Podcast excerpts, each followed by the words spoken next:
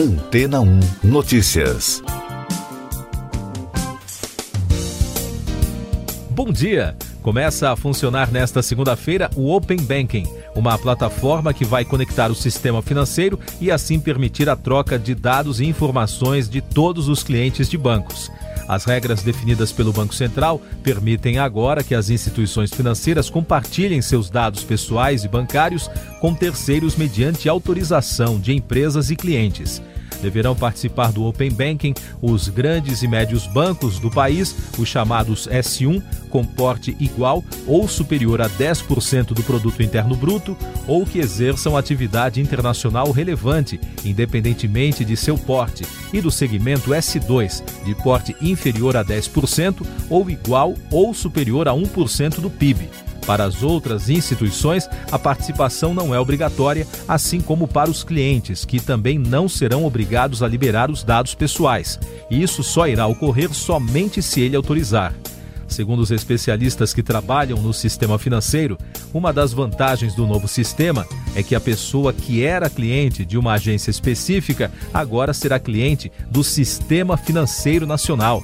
E isso vai mudar a vida dos consumidores que usam o sistema financeiro para tomar empréstimos, pagar contas, transferir e receber dinheiro e contratar serviços como seguros. Outra vantagem, por exemplo, será a possibilidade de o consumidor conectar sua conta bancária a um aplicativo para analisar seu padrão financeiro e assim receber sugestões de investimentos ou ofertas de produtos e serviços como crédito e seguros de forma mais personalizadas.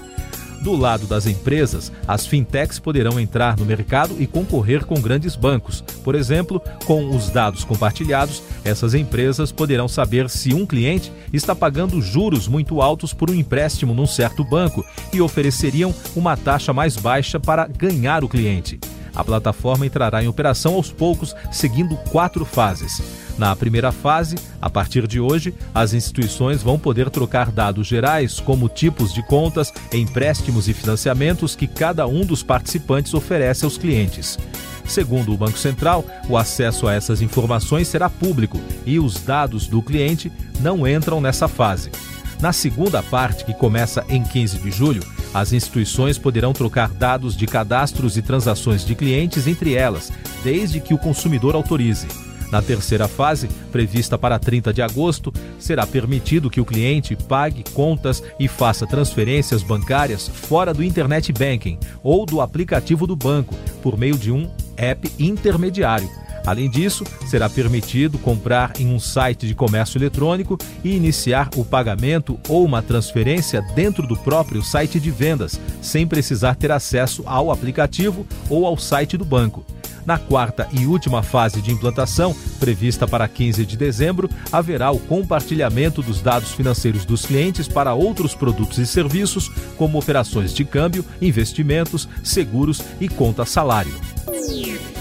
E daqui a pouco você vai ouvir no podcast Antena ou Notícias. Caminhoneiros prometem greve para esta segunda-feira. Após prisão de líder civil, militares assumem o poder em Mianmar. Polícia russa prende mais de 4 mil pessoas em protesto contra a prisão de opositor russo. A greve dos caminhoneiros está prevista para acontecer nesta segunda-feira em todo o país por tempo indeterminado. A categoria reivindica melhores condições de trabalho, protesta contra o aumento do preço do combustível, o marco regulatório BR do Mar e cobra direito à aposentadoria especial, entre outras pautas. Após a prisão da líder civil de Myanmar, Aung San Suu Kyi, e outras autoridades do partido governista, os militares declararam estado de emergência e afirmaram que o líder do exército, general Min Aung Hlaing, está no comando do país. A operação ocorre depois de temores de um golpe após a eleição que o exército considerou fraudulenta. Mais de 4 mil pessoas que protestaram contra a prisão do opositor russo Alexei Navalny foram detidas pela polícia durante manifestações em diversas cidades do país no domingo.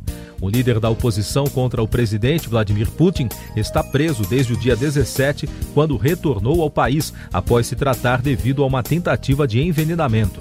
No Brasil, manifestantes foram às ruas protestar contra e a favor do governo. Em Brasília, apoiadores e pessoas contrárias ao presidente Jair Bolsonaro se concentraram em frente ao Congresso Nacional. Apesar do clima de tensão, não houve confronto físico entre os dois lados. Essas e outras notícias você ouve aqui na Antena 1. Oferecimento Água Rocha Branca. Eu sou João Carlos Santana e você está ouvindo o podcast Antena 1 Notícias. Tem início nesta segunda-feira o ano judiciário de 2021. Neste ano, para a cerimônia de abertura, está prevista uma sessão híbrida, virtual e presencial, com apenas autoridades da mesa de honra e ministros do Supremo Tribunal Federal. As demais autoridades e a imprensa poderão acompanhar a cerimônia pelos canais oficiais da Corte. Armas em poder de civis ultrapassam mais de um milhão, aponta relatório. Um levantamento do Instituto Igarapé e Sou da Paz com o jornal O Globo revelou que o Brasil registrou mais de 1 milhão e 100 mil armas legais com base em dados do Exército e da Polícia Federal. O número corresponde a uma alta de 65% em relação ao acervo em dezembro de 2018. Na época, eram 697 mil armas na posse de civis. A Universidade Federal de Minas Gerais criou um laboratório para avaliar os impactos da tragédia de Brumadinho. Ao todo, a instituição trabalha em 67 pesquisas em parceria com o Tribunal de Justiça do Estado, que vão subsidiar decisões sobre os processos que dizem respeito à reparação de danos causados no acidente. O rompimento da barragem em janeiro de 2019 causou a morte de 259 pessoas. A região metropolitana de Curitiba passa a partir de hoje por um rodízio de água em 48 bairros a partir das 4 da tarde. A Companhia de Saneamento do Paraná informou que a normalização está prevista para as quatro da manhã de quarta-feira. O racionamento é realizado devido à estiagem recorde de 2020, apesar das chuvas das últimas semanas. Mais alguns destaques internacionais no podcast Antena ou Notícias. Trump rompe com equipe de advogados que preparavam sua defesa contra o impeachment cinco advogados do ex-presidente dos Estados Unidos, Donald Trump, abandonaram o bilionário republicano por discordar da estratégia de defesa, faltando uma semana para o início do julgamento do processo de impeachment. Segundo a imprensa americana, o grupo inclui dois defensores que deveriam liderar o time. Mas no domingo, Trump anunciou o nome de dois advogados que farão a sua defesa. Ele nomeou David Schoen e Bruce Castor, que disseram em nota estar honrados com o trabalho. Um atentado atingiu a capital da Somália e foi seguido de um tiroteio entre militantes e forças de segurança em um hotel, causando um número ainda não informado de mortes no domingo. Segundo testemunhas e autoridades, o grupo militante islâmico Al-Shabaab ligado à Al-Qaeda reivindicou a autoria do ataque. A presidente da Comissão Europeia, Ursula von der Leyen, realizou uma videoconferência com os CEOs dos laboratórios BioNTech Pfizer, Moderna, AstraZeneca, Johnson Johnson, Curivac e Sanofi, com os quais a União Europeia tem acordo para o fornecimento de vacinas anti-Covid. A pauta discutiu estratégias para combater as novas mutações do coronavírus.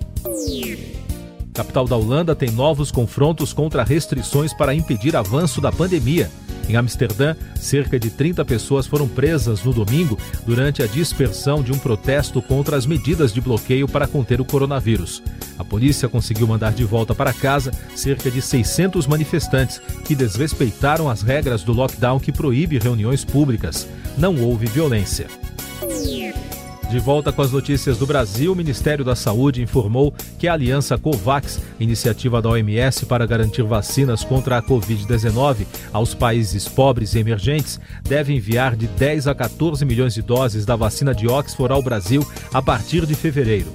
A coalizão COVAX Facility reúne mais de 150 nações. O Brasil é uma delas.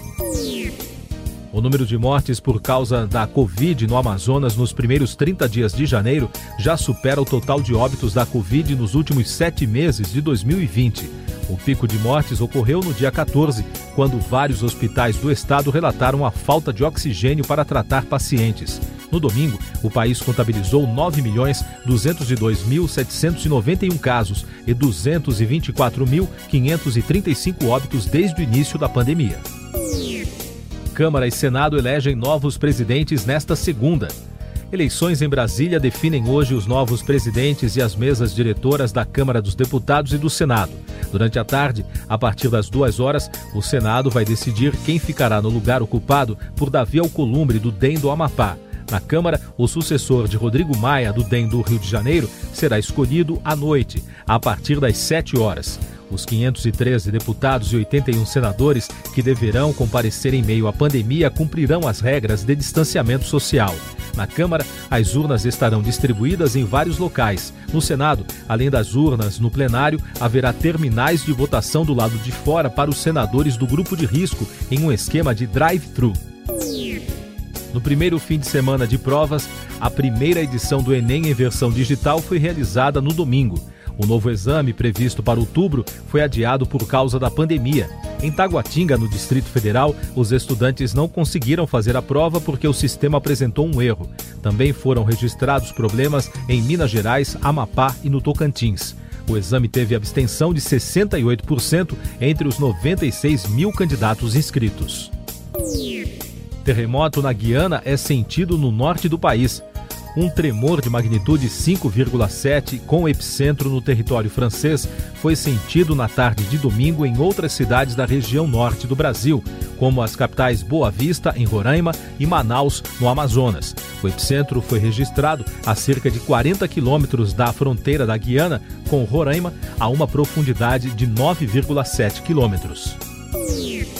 O site Comic Book informou que o quarto filme da franquia Matrix já tem um nome. Vai se chamar The Matrix Resurrection. Previsto para estrear este ano, o título do filme, segundo a análise dos fãs, chama a atenção para a sequência estrelada por Keanu Reeves e Carrie Anne Moss.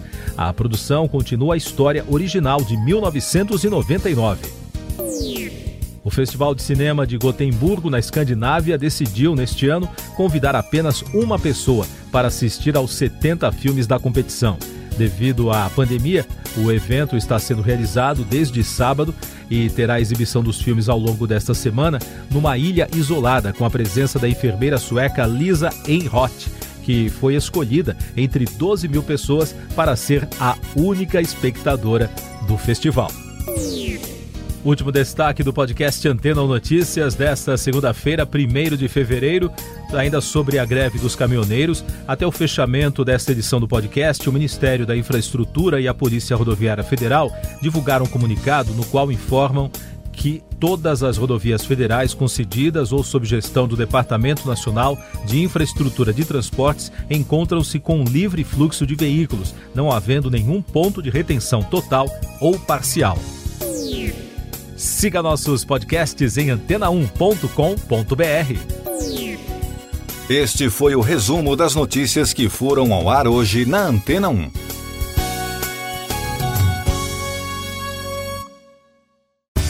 Depois de tanto conteúdo legal, que tal se hidratar com água rocha branca?